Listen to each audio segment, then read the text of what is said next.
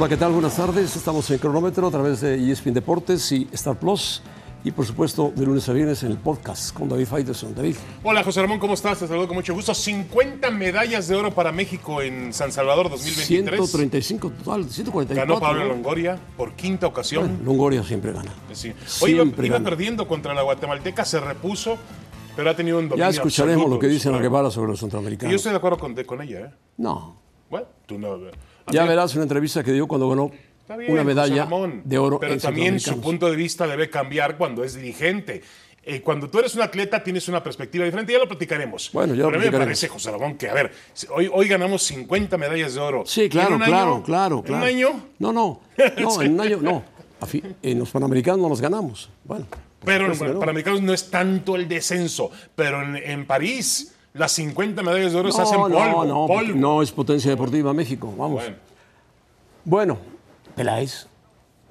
Escuchamos Peláez, a Peláez. Peláez es exdirectivo de Chivas, expresidente de la Comisión de Selecciones, actual comentarista. Ah, yo pensé que ya había regresado. No, no, no, no. Ah. Aparentemente, ¿sabes algo? No, no. Ah, bueno. Si sabes algún tipo de bomba, suéltala aquí, José. No, Ramón. no, la única bomba que conozco es la que me presentó un día David Faitelson en una Champions, a la bomba. Me dijo, mira, ese, señor que viene bajando es la bomba. Ah, dije, hola, bomba. Bueno, escuchemos a otra bombita que es Peláez. Ok. En lo único en lo que no hay avances y hay retroceso total es en el tema liderazgo. Revisa las alineaciones del 86, del 94 y del 98, por favor. Y, y cada uno de los jugadores tenía liderazgo. ¿Qué tipo de liderazgo? ¿El que grita? No, el todo, el que es un ejemplo dentro y fuera de la cancha, el que es congruente dentro y fuera de la cancha, el que entrena como nadie, el que se prepara, el que escucha, el que está convencido de la propuesta, el que tiene jerarquía sobre sus jugadores para poder eh, platicar con ellos y, dedicarles eh, tiempo. Eh, hay muchos tipos de liderazgo, pero hoy no los tenemos. Dime quién es el líder de la selección. Bueno, no estoy muy de acuerdo a veces con Peláez, pero sí es verdad. No hay liderazgo en la selección nacional. No, fal- faltan jugadores de la etapa de él, que no era un líder, eh, había otros líderes, pero gente que, que tenía peso en la selección nacional. Cuauhtémoc Blanco, el propio Sague, Luis García, eh, muchos Luis jugadores, Hernández. Luis Hernández, jugadores que tenían un peso Peláez, ¿no? y un liderazgo muy importante en momentos claves de la selección nacional y técnicos muy inteligentes. Estoy de acuerdo con, con Ricardo Peláez, es decir, mm, faltan jugadores con más liderazgo y también faltan más jugadores con más talento, José Ramón. Ah, eso También es diferente. Los que tú mencionabas tenían más talento que los actuales, por ahí se nos va, a lo mejor no era un líder, pero Ramón Ramírez era un jugador de muchísima clase. Muchísima Pero clase. hoy no tenemos Claudio Suárez no era un líder, pero tenía una clase. No, impresionante. Claudio sí era un líder, era un líder. No, no era un Bueno, líder. su no. madre era un líder, Era ¿no? un tipo callado. Yo lo conocí cuando llegó a Pumas. Sí, era muy callado, muy humilde. Bueno, Jorge Campos era un líder a su estilo, a su Campos forma. era un líder, sí, claro, claro. un- Este, un gran líder, Carlos Campos. Hermosillo. Hay Carlos muchísimos, Hermosillo. Muchísimos. El propio Hugo Sánchez en otra Hugo, época. que jugó Tomás muy poco. Boy. Bueno, Tomás Boy era un super líder. De acuerdo. Ahora, sí es evidente que se- se- a mí me parece, José Ramón, que se conjuntan las dos cosas. No hay liderazgo Y no hay calidad. No hay calidad. Entonces no hay nada, dime qué hay. Bueno, podría haber liderazgo, pero hay líderes que no fueron, que no tuvieron mucha calidad, pero tenían ese carisma de líderes. Ahora, ¿quiénes son los líderes de este equipo? Guillermo Ochoa. Ochoa, pero cuando un portero es líder, la situación no camina bien en el campo. Necesitas alguien en el campo. Y además, Ochoa Álvarez- ha prolongado su carrera. Edson Álvarez no es Edson líder. Álvarez no es líder. Carlos Rodríguez no es Carlos líder. Rodríguez Antuna menos. Tampoco. Henry Martin tampoco. Tampoco, tampoco. Yo creo que, que a esta selección sí le faltan un poco más de personalidad que se nota al final en el campo de juego. Y se notó, perdóname que lo diga, vuelvo a lo mismo, el jueves ese que no se me sale de la cabeza a mí contra Estados Unidos. Estás traumado. Sí, bueno, ni el Chucky. Lozano es líder, fíjate. No, ni el Tampoco. Tecatito Corona. Ni el Tecatito menos, menos. No, no, no, no, no es fácil encontrar líderes y jugadores con personalidad en esta época en México. Así es. Bueno, Mira, que tiene personalidad el el líder, el pollo briseño, pero no tiene el nivel para jugar en la selección. ese, tiene, ese es líder, liderazgo, Sí, claro. pero no tiene nivel. ¿Qué más dijo nuestro querido Peláez? La decisión de la continuidad de Jimmy Lozano en la selección no la va a tomar la Federación Mexicana de Fútbol. La van a tomar los jugadores aquí si ganan y juegan como lo hicieron contra Honduras, y si ganan y juegan toda la fase regular, y si le ganan a Estados Unidos o al que venga en la Copa de Oro, y si levantan el trofeo, quiero ver quién va a ser el guapo que les diga, no, se va el Jimmy Lozano. Se queda Jimmy Lozano, copiar el modelo de Argentina con Scaloni, un técnico que parecía que entró también como... No le hace. Sí, no, no estoy pidiendo que seamos campeones del mundo. Pero, ¿cuántos, ¿cuántos jugadores tuvo Jimmy Lozano de los que están hoy en la selección en la, en un la- proyecto. en medalla de oro? Sí, sí, sí. Ya lo están diciendo en las declaraciones de los jugadores. Yo voy por Jimmy Lozano como técnico, esa es mi apuesta. O sea, a Bueno, ver, se, Peláez- se fue a la más fácil. No, pero Peláez nos está diciendo primero que no hay jugadores con personal, no hay líderes. Y luego nos está diciendo que esos que no son líderes van a escoger al técnico de la selección, pues estamos jodidos. No, con todo respeto para Peláez. O sea, a ver, José Ramón, eh, lo- yo creo que el, el fútbol no puede, no puede, no podemos decir que si le ganas a Honduras, a Haití, a Qatar, a la selección B de Estados Unidos, selección B de Canadá, ya el fútbol mexicano está bien. No es así. A la selección La- C de Canadá, bueno, de, Estados Unidos. La Federación Mexicana de Fútbol ya está buscando un entrenador. Y ayer me parece que lanzan una pregunta por ahí dirigida o metida. Le preguntan a Jimmy Lozano, Jimmy, ¿aceptarías ser auxiliar? Y dijo, yo tengo el ego así de chiquito. Si me lo pide el entrenador, si no me impone la federación, si lo pide el entrenador, yo trabajo como auxiliar. O sea, tiene el ego chiquito. Bueno, qué bueno. Eh, ¿Tú lo conociste de jugador? Yo lo conocí de Sí, jugador. un tipo Transmití muchísimos partidos de Jimmy Lozano, no, lo no, entrevisté. Me parece que sí, no tiene un ego así impresionante, pero eh, bueno, la CONCACAF no te da el título de ser el que- entrenador de México es que no para puede Copa ser, del no Mundo. puede- si la CONCACAF va a ser el parámetro para saber si se deja o no al entrenador mexicano al 2026, n- no, no, no, no existe esa posibilidad porque no tienes dónde medir a la selección mexicana. No, no y no. Yo creo que se equivoca Ricardo Peláez y yo creo que Juan Carlos Rodríguez va a ser más inteligente que Peláez y más inteligente que sus predecesores y va a tomar la decisión que tiene que tomar. O sea, es un fenómeno, Juan Carlos. Juan Carlos Rodríguez. Es un fenómeno que tiene impresionado a ti, Faitelson. ¿Qué te ha hecho? No, a mí nada, José Ramón, a mí absolutamente no me ha hecho ni me ha dado nada. Pero bueno, es lo que hay. Es lo que hay, está tomando decisiones. Y los dueños me parece que lo están dejando tomar decisiones. Bueno, lo están probando. Lo están probando. Vamos a ver. ¿no? Bueno. Dejamos a Peláez ya el ídolo de Faitelson.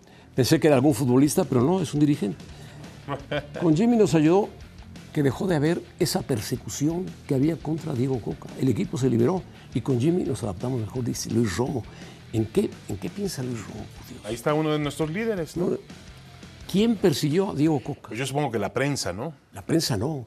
Lo persi- la persiguieron los directivos. Los jugadores, hay quien dice que le hicieron la cama. Los jugadores no jugaron como quería Diego Coca.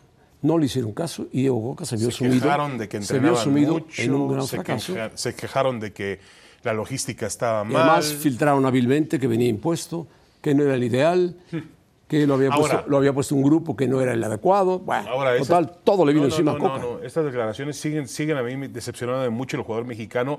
¿Cómo se justifica? Primero que está muy cómodo con Lozano porque es mexicano y que se siente cobijado. Sí, y que les habla muy bonito y pero- Ahora que, que- que lo de Coca no fue problema de ellos, que fue problema de que lo, tuvo una persecución. pero no de la prensa, no de los medios. Ahora, también hay que ver cómo fue nombrado Coca, José Ramón, bajo Sí, ya qué lo tipo sabemos, de ya lo sabemos.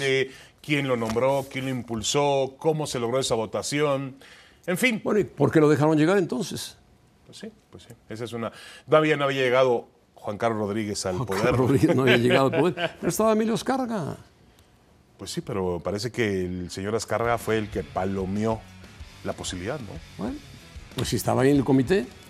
¿Está bien? Ahora, yo no he escuchado comité. a ninguno de ellos que salga y diga nosotros admitimos la responsabilidad. No, nadie, nadie, Ninguno de nadie, ellos. nadie. Ni a Mauri, ni a Azcárraga, ni Iraragorri, Ni ni, Hank, nadie. Hank, ni Tinajero, ¿eh? No, menos, Sinajero. Bueno. Nadie lo conoce. Pero bueno, pobre Diego Coca. Me parece que fue utilizado y lo mandaron al partido más complicado, que era Estados Unidos. Sí, sí, sí, sí, una, una pena. Yo creo que eh, tenían que haber, México tenía que haber planeado mejor, planeado, es algo que no existe en México, planeado mejor después del fracaso del Mundial, tenían que haber dicho, señores, con calma. Pero ¿cuánto tiempo se tardaron en preparar todo Eso, eso? José Ramón, pero también John de Luisa se iba. ¿Sabes que John de Luisa no se iba a ir? Alguien le tuvo que insinuar, tienes que irte. Él pensaba que podía quedarse porque siempre repetía una y otra vez, un gol fue la diferencia. Un, gol, fue la diferencia. el fracaso de mi gestión. Un gol contra Arabia Saudita. Un gol. Y de ahí no lo sacabas. Un gol que no cayó. Si le hace un gol a Polonia, a lo mejor se hubiera también clasificado, pero no se lo hizo. Bueno, la última frase. Fue una caricatura el equipo hondureño. Hoy va a haber un grado de dificultad mayor, creo yo, creo yo, por las condiciones físicas de los futbolistas. Son más altos, más fuertes. México requiere de una gran movilidad hoy para evitar el contacto y el choque. No puede jugar al choque y al contacto. Bueno, Peláez no es ningún técnico, pero todos sabemos que los haitianos son rápidos, veloces, que es un país muy pobre, que pasa por un momento dificilísimo de crisis terrible. Y, la gente se muere de hambre. Y un tema, José Ramón, eh, la selección femenil de Haití eliminó a México del Mundial de Nueva Zelanda, Australia. Le ganó 3 por 0 en el estadio de Rayados de Monterrey, en el estadio universitario de Monterrey. Pero bueno, eso es un, en fútbol femenino, ¿no? Únicamente lo traigo como dato. Pero te da una idea. Sí, bueno. Te da una idea. Estos haitianos corren, son rapidísimos, ágiles, fuertes. Muchos juegan en Francia, juegan en ligas, liga importante. Mauricio May, ¿cómo estás? Hacía tiempo que no te saludaba, Mauricio. Muy bien, José Ramón. ¿Te pareces a alguien? Muy bien, muy bien. Qué gusto saludarlos, que salió en la televisión recientemente? ¿A quién te pareces? Es casi igual. ¿A quién? ¿A quién? alguien que andan buscando en Coapa. Andan buscando en Coapa a alguien por ahí. bueno, se parece ese, físicamente. Ese es como mi hermano. Se parece físicamente, pero el señor, físicamente? El señor, Imai, es el hombre más honrado que yo conozco en el mundo. bueno, ¿a qué se deshonrado el otro? Eso, eso, bien. ¿Deshonesto el otro? Pues de eso lo están acusando. José ah, hombre, qué barbaridad. Imai, perdón. No, no, te, no, te parece pero ya ofreció una disculpa, América, ¿eh? No, no. No, no, no, no, no, no, no. Y ya, y ya pidió América, le pidió al diario deportivo que publicó esto, ya pidió que ofrezca una disculpa, ya lo hicieron, porque aparte no hay pruebas. Eh, sacó un boletín informativo en América, ¿eh? sí. Bueno, Ibai, ¿cómo estás? Sí. ¿Cómo ves a Haití? Bien, a ver, eh, David daba el, el, ejemplo de lo sucedido en la selección femenil. Yo voy a hablar también de un ejemplo de la selección varonil. En 2019 esta selección de Haití estuvo cerca de eliminar en Copa Oro a la selección mexicana. Le hizo muy largo el partido. Sí, sí. Eh, llevó tiempo extra, varios sustos. Y bueno, exactamente, hasta tiempo extra y apenas avanzó la, selección mexicana en aquel, en aquel compromiso. Yo creo que hoy le va a exigir mucho más de lo que le exigió Honduras el eh, pasado domingo a la selección mexicana. ¿Habrá exceso de confianza en la selección mexicana? No.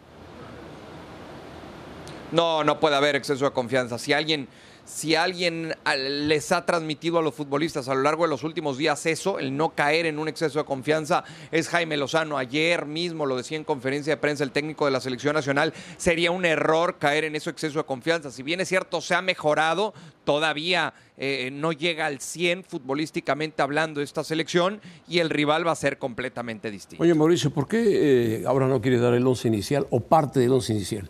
¿Beneficia guardarlo?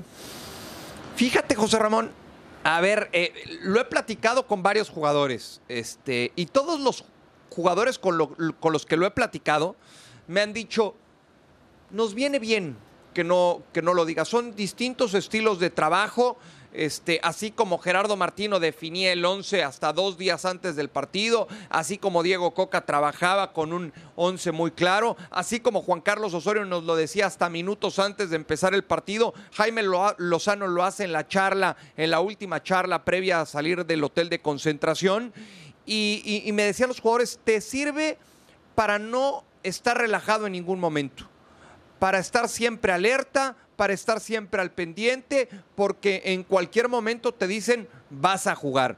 Hoy el futbolista a esta hora todavía no sabe quién va a ser titular. Nos damos una idea por lo que hicieron los jugadores que fueron titulares contra Honduras el pasado domingo, lo que hicieron lunes y martes, que fue trabajo regenerativo. A mí me da la idea y me da la impresión de que va a repetir cuadro Jaime Lozano. Sí, es posible. ¿Qué pasa con Santi Jiménez? ¿Por qué no le gana el puesto a Henry Martino? ¿Por qué no no aparece más Santi Jiménez. Yo creo que esto tiene que ver con, con el tiempo que ha trabajado Jaime Lozano con Henry Martín. Fue su delantero titular en los Juegos Olímpicos de Tokio y esa, esa confianza y ese conocimiento que tiene Jaime de lo que te puede dar Henry Martín, me parece que le ha ayudado para ser el delantero titular de esta selección eh, mexicana. Veremos si hoy repite Henry. Yo me atrevo a decir que para el tercer partido contra Qatar, en una rotación que hará considerable Jaime Lozano, ahí va a entrar en el 11 titular. Oye, Mauricio, Santiago. no sé si escuchaste a Ricardo Peláez en algunas declaraciones que da hoy en Jorge Ramos y Sí. su banda, donde dice que los jugadores van a decidir el futuro de la selección mexicana de fútbol. Que si ganan la maravillosa y gran Copa Oro, nadie va a quitar a Jimmy Lozano de su puesto. Por Dios, hoy, con todo respeto, aunque le ganes a Haití bien, la mejoría pues no va, no va a tener un sustento por el rival, sigue siendo un rival muy, muy, muy bajo. A ver, yo le preguntaría a Ricardo Peláez, él que fue director deportivo, ¿le hubiera gustado que los jugadores decidieran quién iba a ser el técnico? Seguramente no.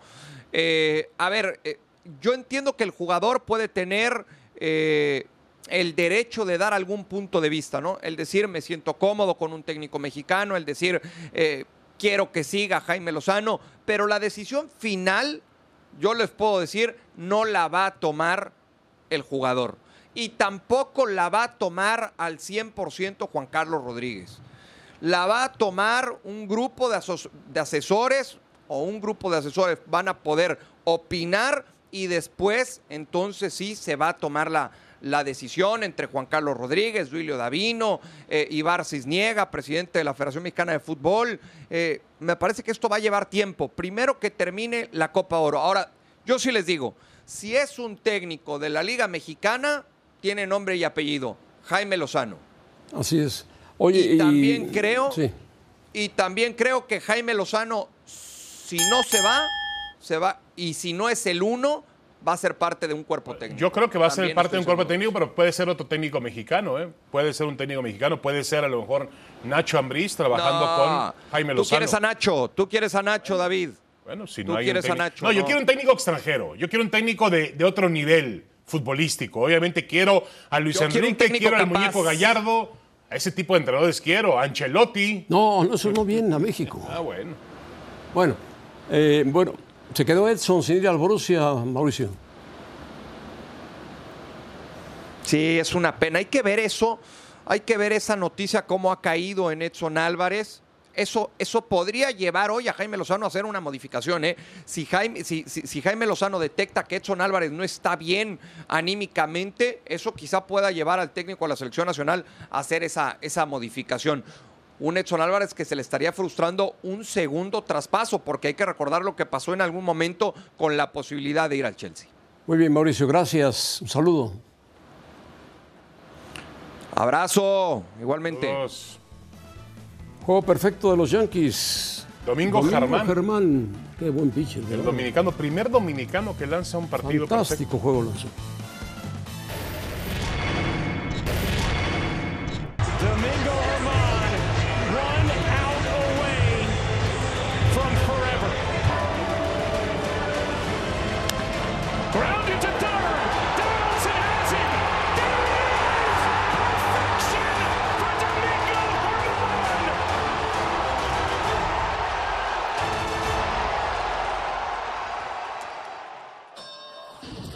Bueno, superhéroe ayer en el partido de los Yankees. Domingo Germán, este dominicano, desde el 2012, primero desde el 2012, juego perfecto. Sí, solamente 24 en la historia, José Ramón. Eh, es el tercer, apenas el tercer latinoamericano en hacerlo. Lo hizo aquel nicaragüense Denis Martínez, que era fantástico. Buenísimo, Denis Martínez. sí. Lo hizo Félix eh, Hernández, un venezolano en el 2012 con el equipo de Seattle. Y realmente lo, lo increíble del asunto, ayer eh, los Yankees apalean 11 carreras por ser los Atléticos de Oakland. Impecable, 27 outs lanzó, eh, eh, 99 lanzamientos, de los cuales más del 80% fueron strikes. Pero lo increíble del asunto, José Ramón, es que el la última salida de este pitcher, Domingo Germán, había recibido una paliza de 10 carreras. Uf, Al pues, siguiente partido se repuso. se repuso, se reivindicó. No, no, totalmente. El número cero de los Yankees Y bueno, la verdad es que es un- una hazaña, una proeza. El tema es que los Yankees están a 9.5 juegos de los, las rayas de Tampa Bay. Están lejos. Eh, han tenido algunas lesiones, José Ramón, Giancarlo Stanton, el propio Aaron Judge, en el picheo les ha faltado eh, Luis Severino, Carlos Rondón, Carlos Rodón. Eh, pero a mí me parece que eh, en la segunda parte de la temporada seguramente las cosas empiezan a cambiar y creo que este equipo de Nueva York va a remontar posiciones. Ahora, la temporada de las Mantarrayas de Tampa Bay y de Rosarenas es Sí, impresionante. que estuvo con la selección mexicana, Rosalena. Porque estaba visitando Arizona, ya estaba jugando Tampa Bay en Arizona. Que su hermano es portero de la selección de Cuba. Sí. Que ya se fueron tres, cuatro cubanos. Correcto, como suele suceder. Suele suceder. Bueno, escuchemos a Ana Guevara en 2006 en los centroamericanos y ahora.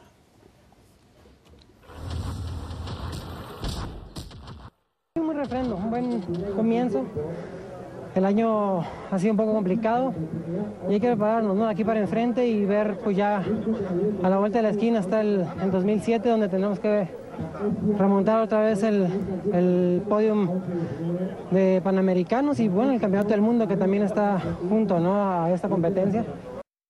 No hay, no hay exigencia por ganar, no hay exigencia por, por tenerlo, eh, no se reparten ahí boletos para nada, Eh, hay disciplinas, ciertas disciplinas solamente las que dan participación a panamericanos, creo que son 12 nada más, y el resto pues es literal de pues, competencia de fogueo y de, de hielo para algunos y primera participación para otros, pero no hay, por la parte nuestra, no hay exigencia de que sea determinante que el equipo tiene que quedar campeón. O sea, no hay un tabulador ni para becas. No, a ver, José Ramón, también. No, estoy de acuerdo, estoy de Los acuerdo. juegos. Son de bajo cuando, nivel. cuando hay que criticar a Ana, critiquemos a Ana. Ana no ha dicho ninguna mentira. Los juegos centroamericanos y el- los juegos centroamericanos y del Caribe, sean donde sean, son de bajísimo nivel. Estoy de acuerdo, estoy de acuerdo. O sea, México de pronto tiene 50 medallas de oro. ¿Se imagina usted? Pero ve, es? ve a Ana Guevara lo que ganó en, centro- en Juegos Centroamericanos. Está bien, no, no, Y no. compitió bueno. en el 88, en el Bueno, 2002, en el pero 2006. olvídense de esto. Ana Guevara ganaba.